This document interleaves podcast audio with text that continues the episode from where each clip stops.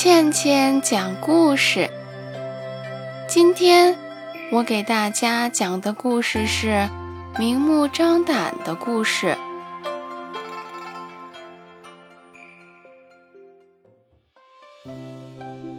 唐高宗时，有一位大臣叫韦思谦，做人正直，时常会劝谏皇上，有话就会直说。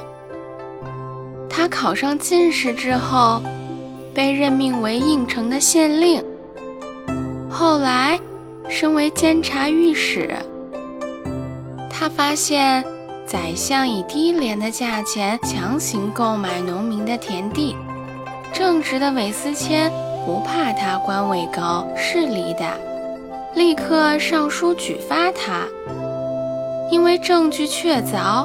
朝廷不好公开庇护宰相，只好把宰相调出京城，降职为通州刺史。过了一段时间，宰相又被重用，恢复了他的官职。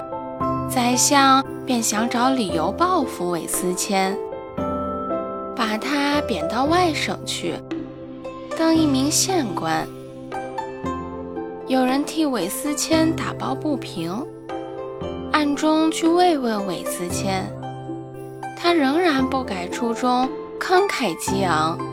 他正言道：“大丈夫应该有话就说，明目张胆而不畏强权，致力报效国家。”